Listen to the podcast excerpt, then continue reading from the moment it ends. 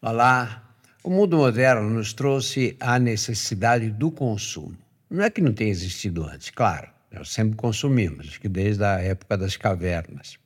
Mas na fase atual em que nós nos encontramos, nós vivemos uma civilização que nos obriga a consumir. Agora, para consumir, nós temos que trabalhar, temos que ter os recursos. E esses recursos criam a necessidade de nós competirmos no mercado de trabalho. Competir significa o quê? Chegar antes dos outros. E este é um, este é um ponto fundamental. Todos nós vivemos numa competição desenfreada no mundo moderno. Isso é uma experiência nova na história da humanidade. Nós passamos a maior parte dos nossos dias hoje no trabalho. E a tecnologia não veio para nos poupar desse trabalho, ao contrário, ela veio para nos estimular a trabalhar mais, ela nos dá condições de produzir mais. Nenhum de nós hoje conseguiria viver sem o celular na mão. Então, esse conjunto de atividades e os problemas que nós temos hoje da, da necessidade do convívio familiar e de, da resolução desses, desses eh, dos problemas que se apresentam acabam às vezes criando uma sobrecarga que é insuportável, uma sobrecarga que deixa faz com que a gente viva uma tensão permanente.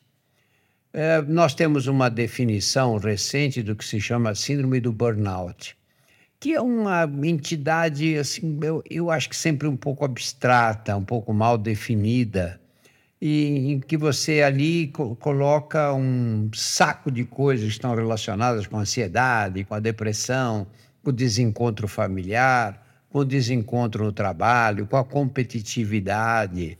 E é esse o tema que nós vamos discutir nesta conversa de hoje. Nós trouxemos para isto o Dr. André Fusco. Dr. André é médico psicanalista, faz um trabalho nessa área de burnout em diversas empresas e tem uma experiência grande com, com esse tipo de problema que nós enfrentamos.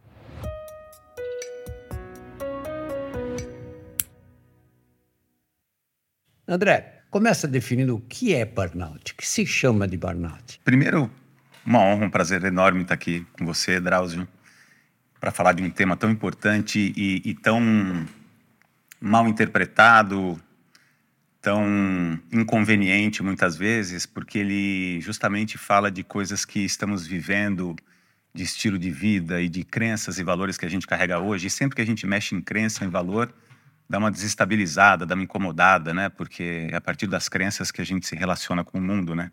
Então abala mesmo, é um tema que abala as estruturas. E é uma definição, é, apesar de estar no Código Internacional de Doença, é uma definição que ultrapassa a definição de doença e traz questões sociais do nosso contexto de vida.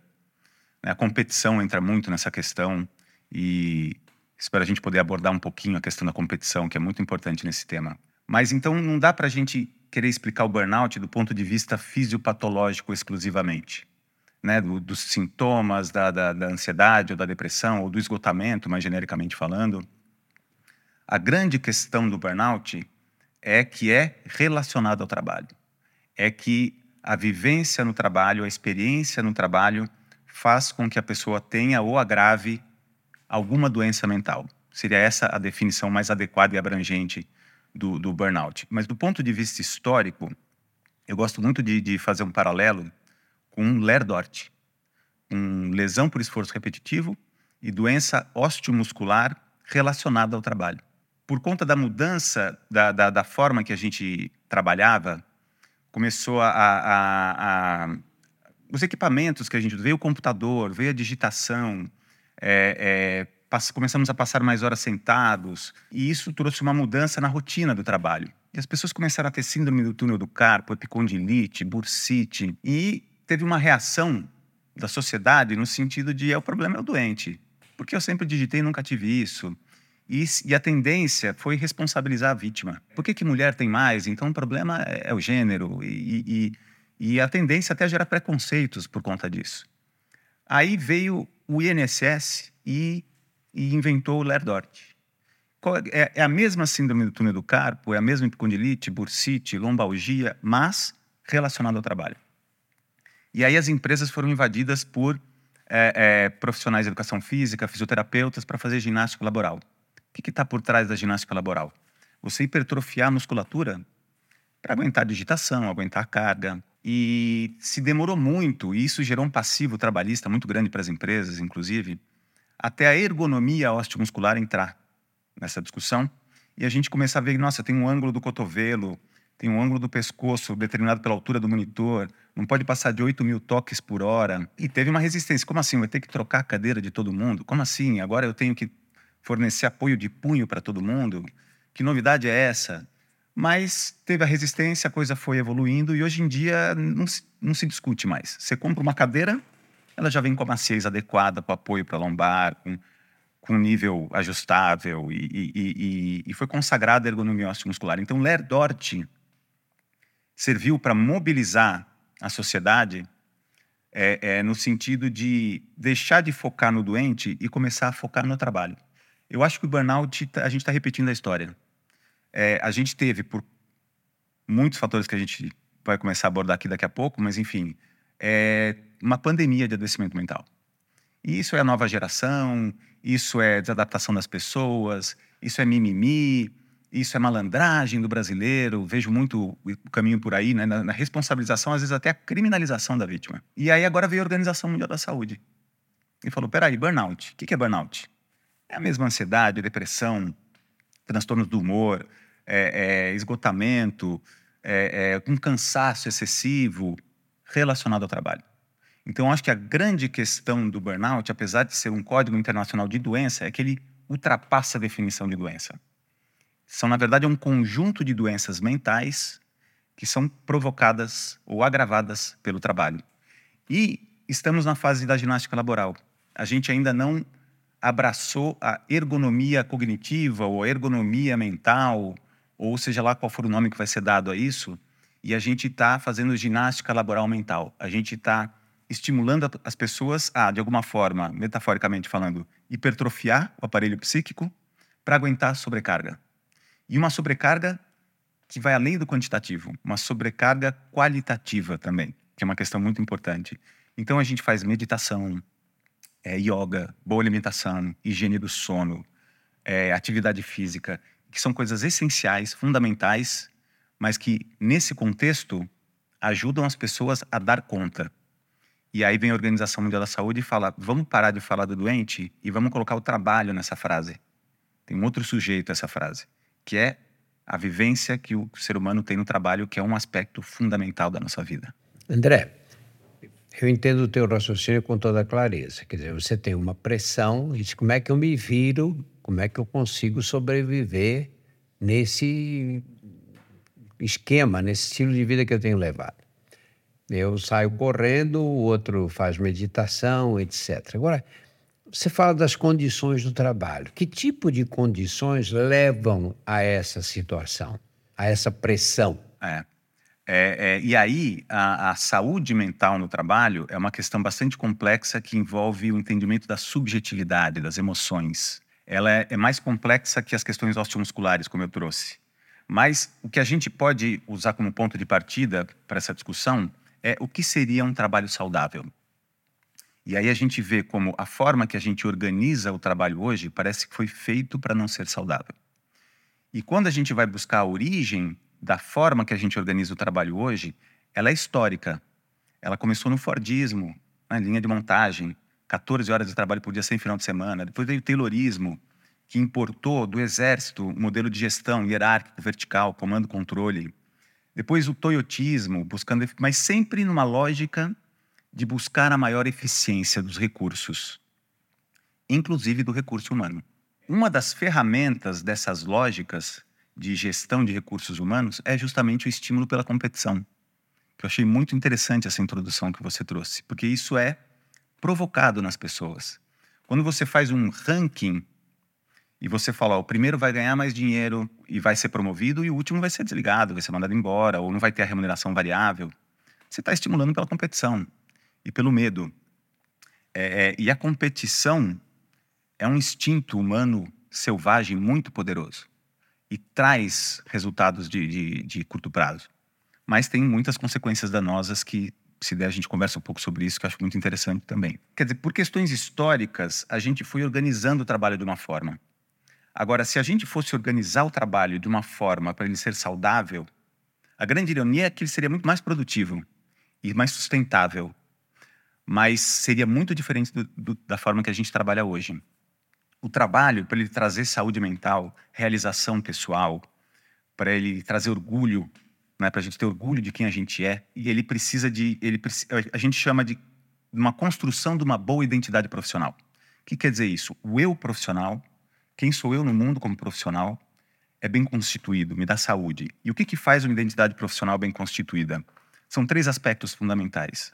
O primeiro é eu preciso gerar valor com o meu trabalho.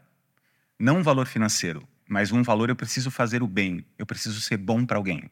Né? Então, um critério moral aí. Moral. O bombeiro socorre, o policial mantém a segurança a ordem, o médico trata, cura, diminui sofrimento, o arquiteto, o engenheiro constrói. Toda tarefa toda área, toda empresa precisa visar a geração de valor, precisa ser bom para a sociedade, de alguma forma. Para o indivíduo, para um grupo, para internamente, para a própria empresa funcionar melhor, enfim. Mas o meu trabalho gera valor para alguém, meu trabalho é útil, então eu sou uma pessoa útil. Segundo aspecto, é um senso estético do trabalho. Eu sou um belo profissional. Uma outra pessoa pode fazer o que eu faço, mas não do meu jeito. Tem um exemplo que eu gosto muito, que é, e olha que subjetivo esse conceito, né?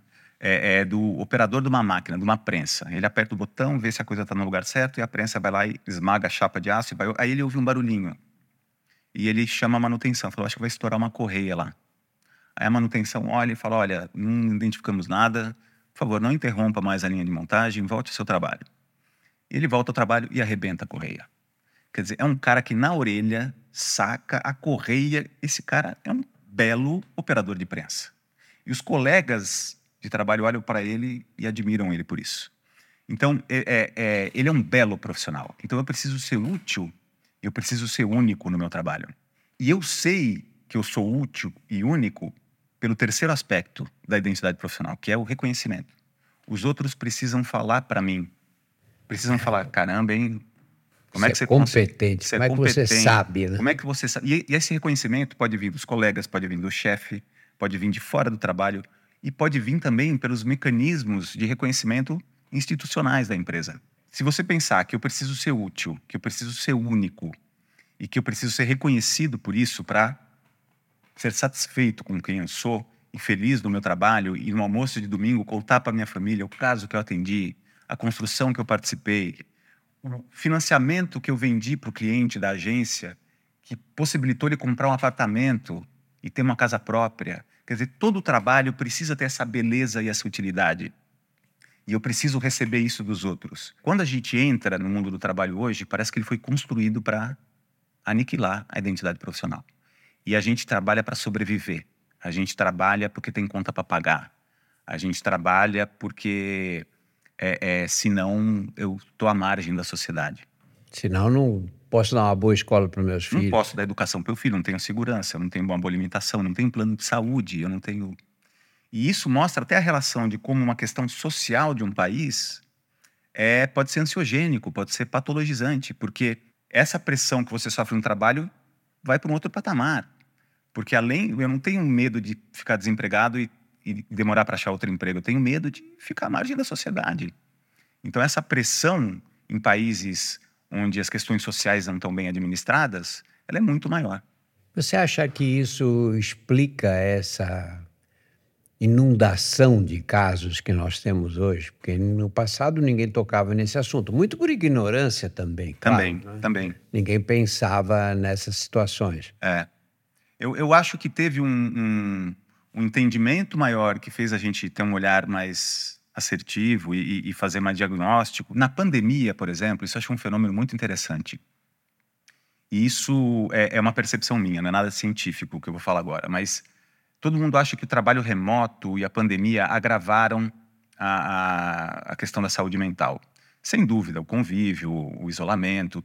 Mas teve um aspecto que eu observei na minha prática que eu achei muito interessante. Uma coisa é você viver a lógica do trabalho no trabalho e você ir para casa. Uma coisa é, por exemplo, um gestor. É, para quem já foi líder de pessoas, gestor, se tem uma, uma coisa que é horrível é desligar uma pessoa. Você deixar uma pessoa desempregada. É, mas faz parte da sistemática que a gente utiliza hoje. E aí você vai lá e fala para o rapaz: rapaz, é um ciclo que se encerra. É, não é novidade nem para mim nem para você. Os feedbacks vêm vindo nesse sentido. É, muito obrigado. Não dá voltas, a gente se cruza. Seja feliz, dá aqui o seu crachá. Que dia difícil, que dia horrível. Aí eu, foi um dia péssimo, mas é meu papel, eu sou gestor, eu tento me organizar de alguma forma para justificar aquilo. Pego o carro, vou, tomo um banho, sento no sofá, vem um filho ou filhão. Então eu descartei um recurso humano. E aí eu cheguei em casa e abracei um ser humano. Outra coisa é você estar tá trabalhando em casa e desligando uma pessoa no monitor e o filho da pessoa passa atrás. Ou o seu filho faz barulho e fala: Filho, papai está trabalhando. Aí a cultura do recurso humano e a cultura do ser humano entra em choque direto. O trabalho invadiu a casa. E essas contradições ficaram insuportáveis. E, e isso trouxe muita contradição, muito constrangimento, muito e muita gente não deu conta. E teve um e aí essa questão do trabalho veio à tona, o que eu acho muito positivo.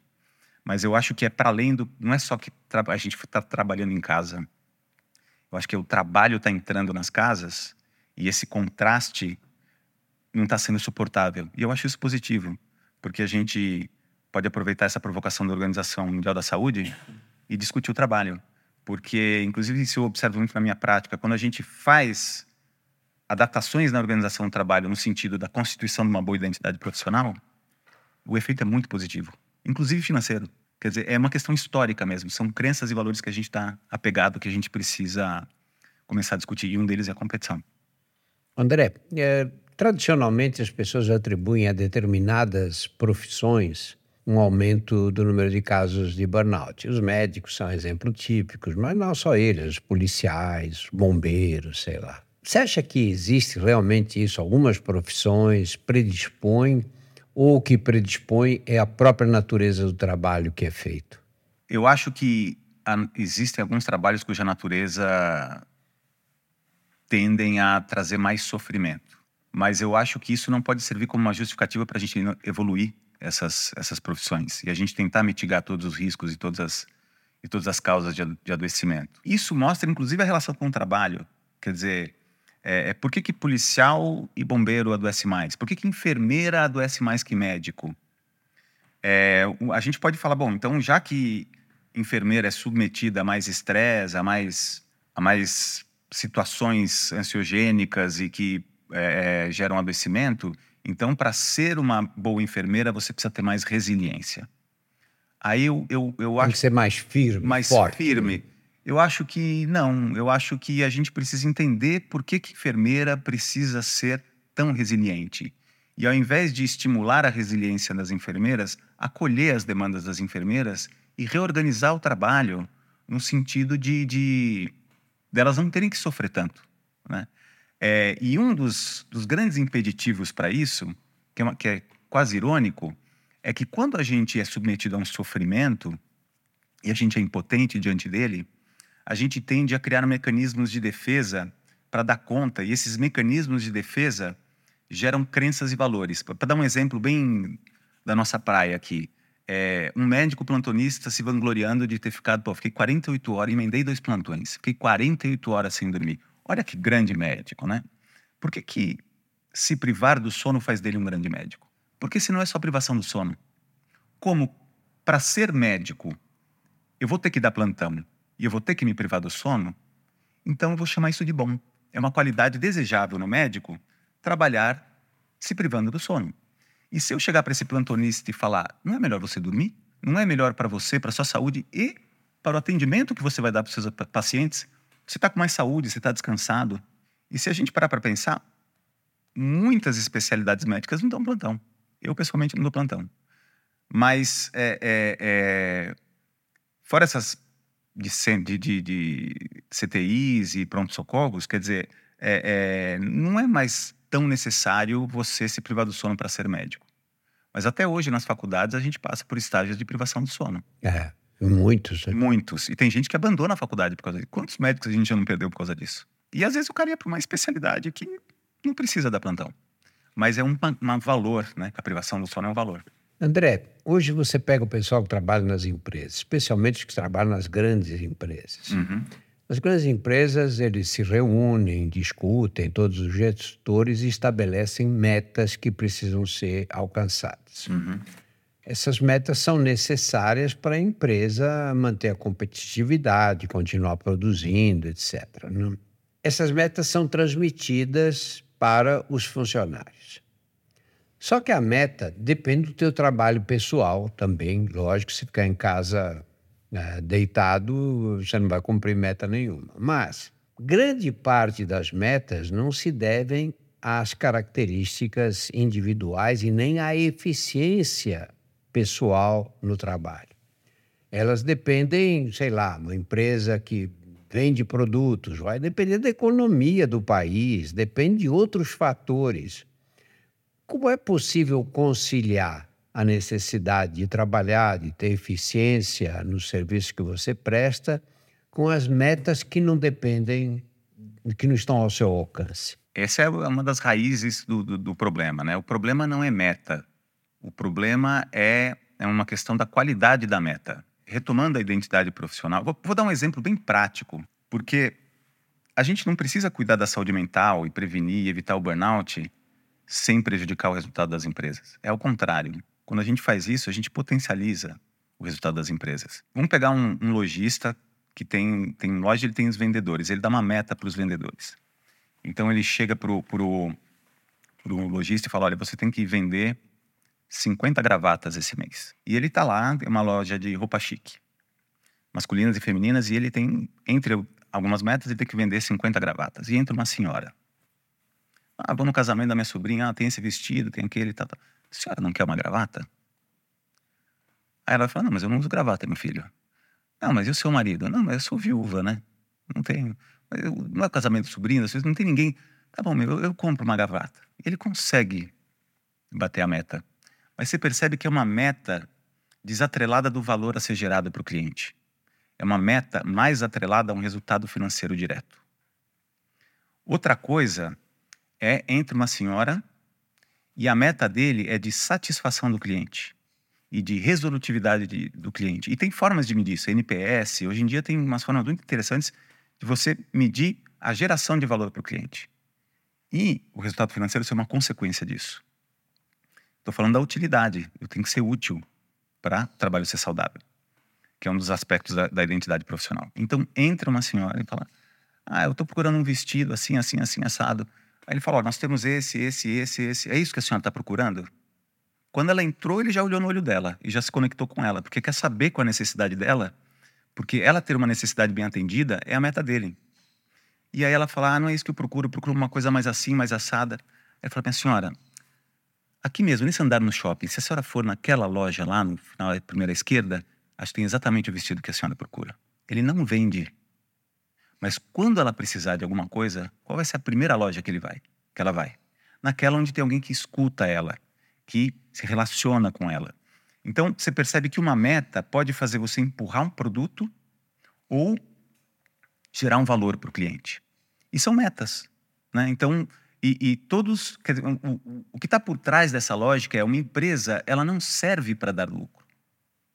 Uma empresa não, pre, não precisa ser determinada pelas questões econômicas e buscar um resultado financeiro direto. Porque se você atinge um resultado financeiro direto sem gerar valor para alguém, nessa sistemática, nesse processo, nessa cadeia produtiva, tem gente adoecendo. Tem gente que está vendendo alma ao diabo. Tem gente que está fazendo uma coisa que não acredita, mas tem que fazer porque tem conta para pagar. E a vida fica sem sentido.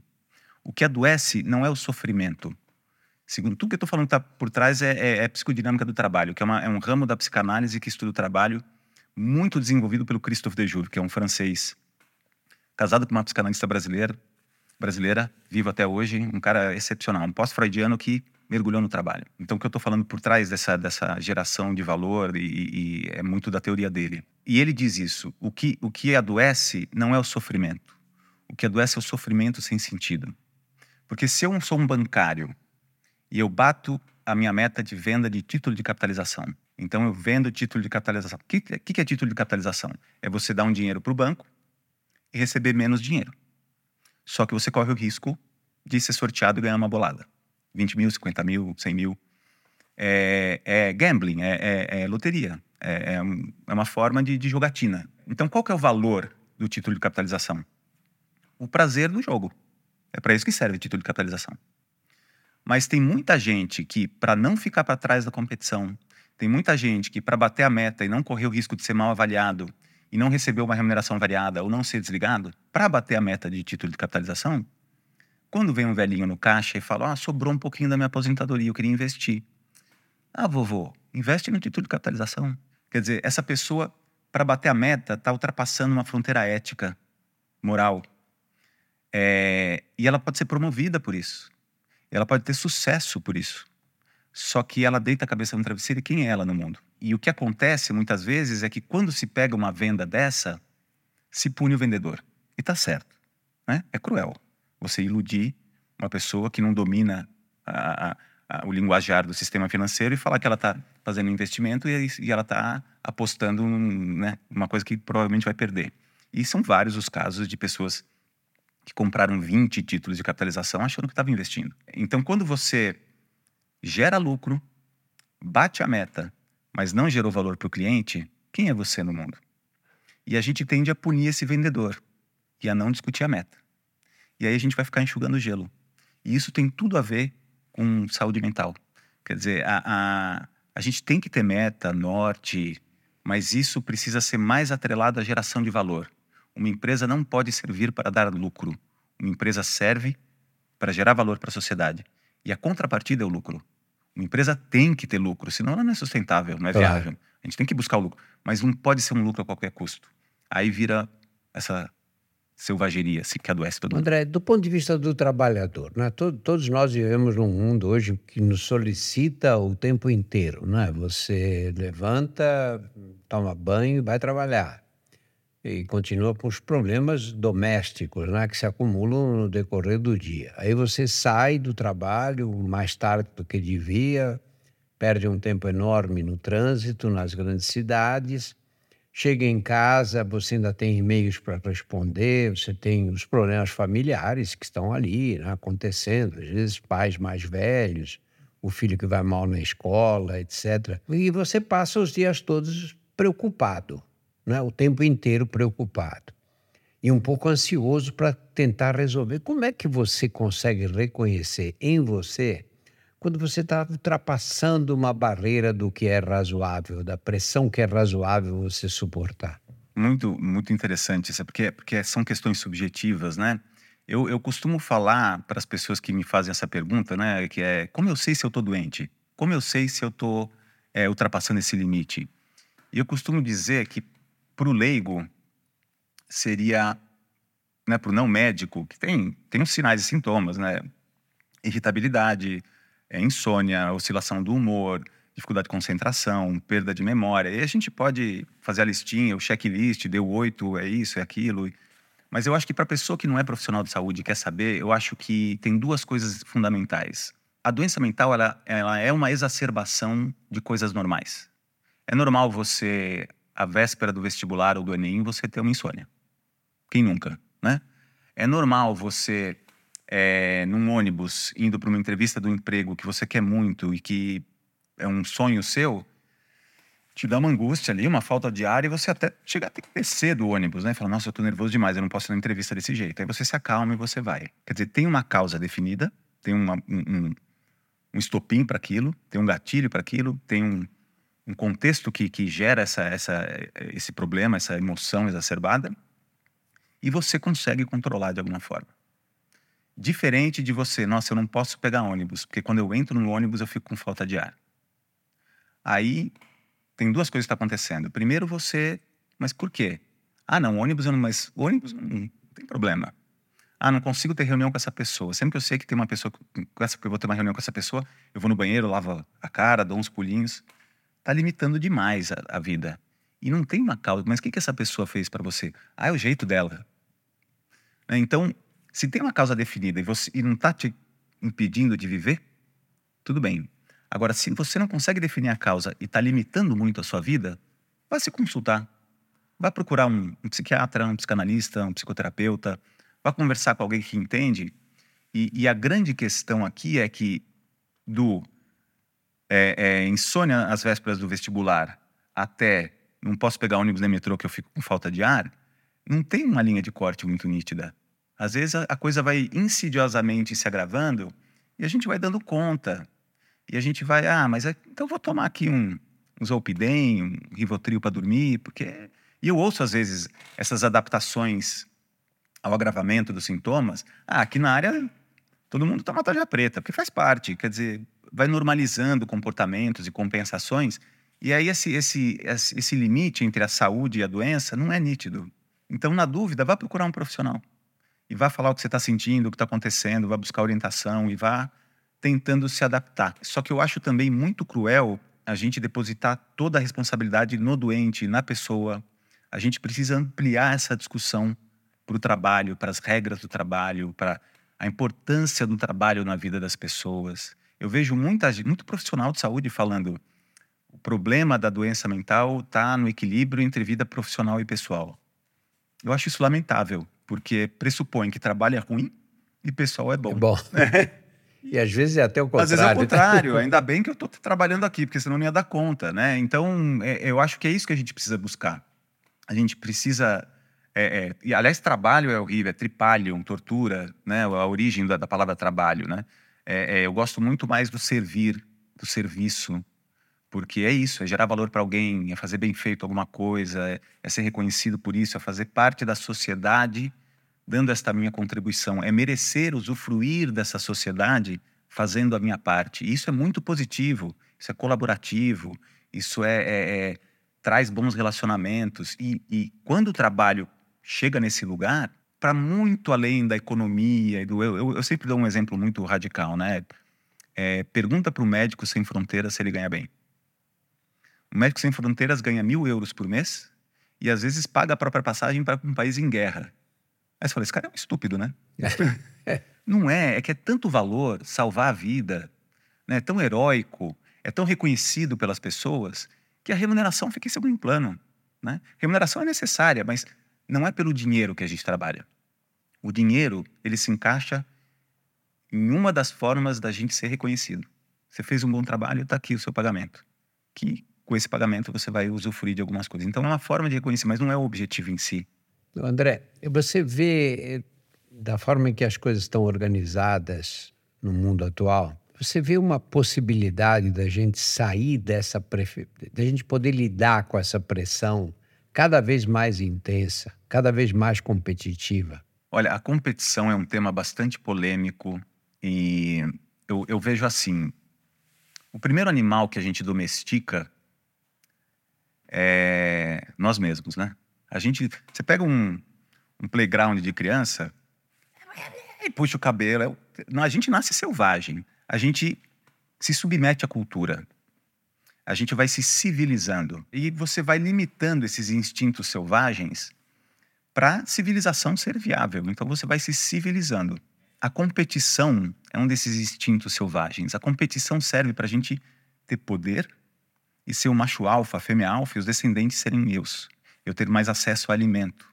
Então, numa sociedade é, selvagem, num bando de, de, macacos, numa alcateia, num, seja lá onde for, tem sentido a hierarquia e a competição. Agora, para nós seres humanos, está na hora da gente é, é, admitir que isso é selvagem e domesticar esse instinto também. A, a Olimpíada é uma mensagem de paz. Né? Ao invés da gente competir na trincheira, vamos botar um representante de cada país e quem chegar primeiro ganha. E aí a gente gasta a nossa selvageria e torce, e fica muito feliz e muito bravo, né, dependendo do resultado. O que é um estádio de futebol? O que são 11 marmanjos colocando a bola na rede de outros 11 marmanjos? Não serve para nada aquilo. É uma convenção, é uma brincadeira. E você xinga a mãe do outro, e você chora e vive aquelas emoções. Então você gasta a sua selvageria, é catártico. Agora, você saiu do estádio e você luta, você briga, aí é cadeia, aí não é civilizado. Então, no teatro, a gente pode ser selvagem também. Por quê? Porque é um ambiente controlado. Porque não é vida real, é uma mentirinha. E as pessoas assistem e vivem aquelas emoções. E a gente gasta a nossa selvageria no esporte, no teatro. Agora, o trabalho é vida real.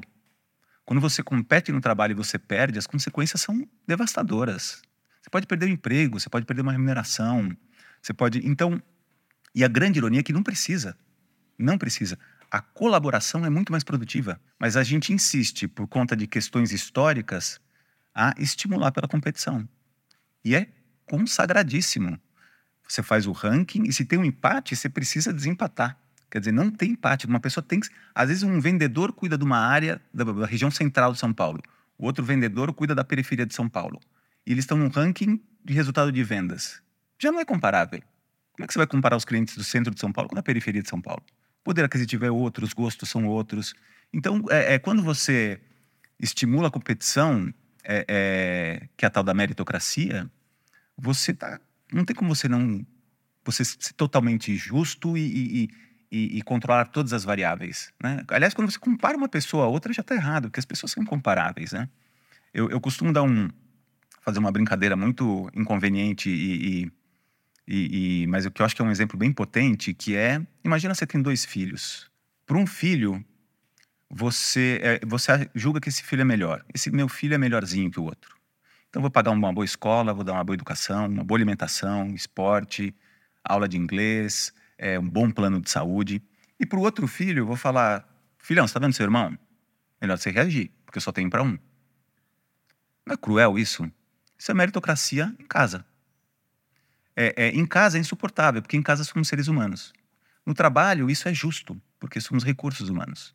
Então, se e olha como isso é inconveniente, como, porque a gente está vivendo isso nesse momento. Então, são essas conversas difíceis sobre o trabalho que a gente precisa começar a ter. Para ir e falando, será que a gente precisa competir? Ou será que a gente tem um objetivo comum de geração de valor, onde mais importante do que ser melhor do que o outro é ser melhor do que você no passado? Eu não quero vencer o outro, eu quero vencer quem era no passado. E isso é muito mais estimulante para a performance, inclusive. Você se vê hoje e fala: nossa, hoje eu estou trabalhando bem melhor. Faço mais rápido, faço mais preciso, faço com mais domínio. Isso é muito estimulante. Agora, é, é, é você comparar as pessoas e chamar um de melhor e um de pior. Eu, eu fiz um trabalho numa empresa que tinha um ranking em todos as, os níveis hierárquicos, era separado por nível hierárquico, e tinha os diretores eram comparados. Cerca de 20, duas dezenas de, de diretores. E o último era mandado embora sempre. É um turnover forçado, é o nome disso. Você pega o último, por quê? Para tirar o pessoal da zona de conforto, para eles competirem. O último é desligado e o primeiro ganha mais remuneração, entra nos critérios de promoção, etc e tal. Eu peguei e era uma nota de 1 a 5 que avaliava dentro dos critérios. Venda, satisfação da, da, da, da equipe sob sua gestão, e tinham vários indicadores ali, e aí somava, fazia a média e você ganhava um, um, um valor de 1 a 5. Se fosse pelos indicadores em si, era quase todo mundo 5. Mas aí tem que forçar a curva, não pode empatar, porque senão o estímulo pela competição não funciona. Aparece. Né? Então o que, que você faz? Você força a curva. E aí eu fiz um trabalho que mostrou que do primeiro lugar ao último lugar, a diferença estava na segunda casa decimal. Quer dizer, o primeiro lugar era 4, não vou lembrar o número exato agora, era 4,86 e o último lugar era 4,71. Quer dizer, é você chegar para uma escola falar, o, o, o, aluno que tirou 10 passa de ano, o que tirou 9,9 você reprova. Que recado você está dando para esse aluno que tirou 9,9, né? Ele vai desistir de estudar, ele vai se frustrar. Então, tem muitas coisas que historicamente a gente está praticando hoje que a gente precisa ter coragem de discutir. André, nós estamos chegando ao final do nosso tempo. É, no, no plano individual, você recebe uma pessoa que te procura no consultório e descreve o dia a dia dela, os problemas que ela está enfrentando, a ansiedade que ela tem no trabalho, na vida familiar, etc. Que tipo de orientação você costuma dar? Olha, é, como psicanalista, eu costumo é, fazer análise com essas pessoas e, e vai muito no sentido de entender o que levou ela para aquele lugar, quais as escolhas que ela fez, por que, que ele se colocou nessa situação é como eu estou tratando o indivíduo, tendo a mostrar o que é responsabilidade dele, junto com ele, para que ele tome decisões e escolhas e readministre a vida numa forma de não se colocar mais nessa situação. Genericamente é isso. Mas dentro disso, uma coisa que eu observo muito é a busca de um culpado nessa história. Então, eu vejo uma pessoa que só tem uma pessoa com burnout, normalmente a culpa é o chefe, ou a culpa é o colega de trabalho, a culpa e a gente fica buscando culpado. E eu nunca vi, graças a Deus, esses anos aí de, de prática, um gestor, um executivo que quisesse trazer resultado adoecendo as pessoas. Existem psicopatas por aí, mas eu não cruzei com nenhum desses, eu acho, né? Se eu estivesse bem disfarçado. mas o que eu observo é um gestor, por exemplo, que foi submetido a uma, a uma lógica meritocrática e foi ranqueado e venceu os outros e chegou lá e se sacrificou e deu conta, de alguma forma deu conta, sobreviveu, agora ele está aplicando essa mesma lógica nas pessoas. E aí ele desempata dois e para esse que ele ficou mais alto, ele vai lá e dá um feedback e fala: oh, você foi muito bem, parabéns, está aqui mais remuneração, parabéns, você é um exemplo. E para o outro, é o 10. E o 9,9 ele fala: olha, você precisa melhorar. Porque, veja bem, não, mas eu fiz exatamente o que o outro foi. Hum, é, e tenta justificar o injustificável. Essa pessoa que recebe um feedback negativo e fala: você precisa melhorar, e ele deu sangue, ele se esforçou, se dedicou, e ele recebe, ó, mano, ficou abaixo. Né? Isso é muito frustrante. Isso derruba, isso tira o sentido do trabalho. Quer dizer, esse esforço todo que eu fiz esse ano todo não serviu para nada. Então, isso derruba a pessoa. Quando eu atendo uma pessoa dessas, ela não fala a sistemática meritocrática me colocou numa posição inferior injustamente. Precisamos rever as formas de avaliação das pessoas. Ela vai falar: o meu gestor é um filho da mãe. Ela vai personificar no gestor, que foi submetido e sofre a mesma coisa quando é avaliado.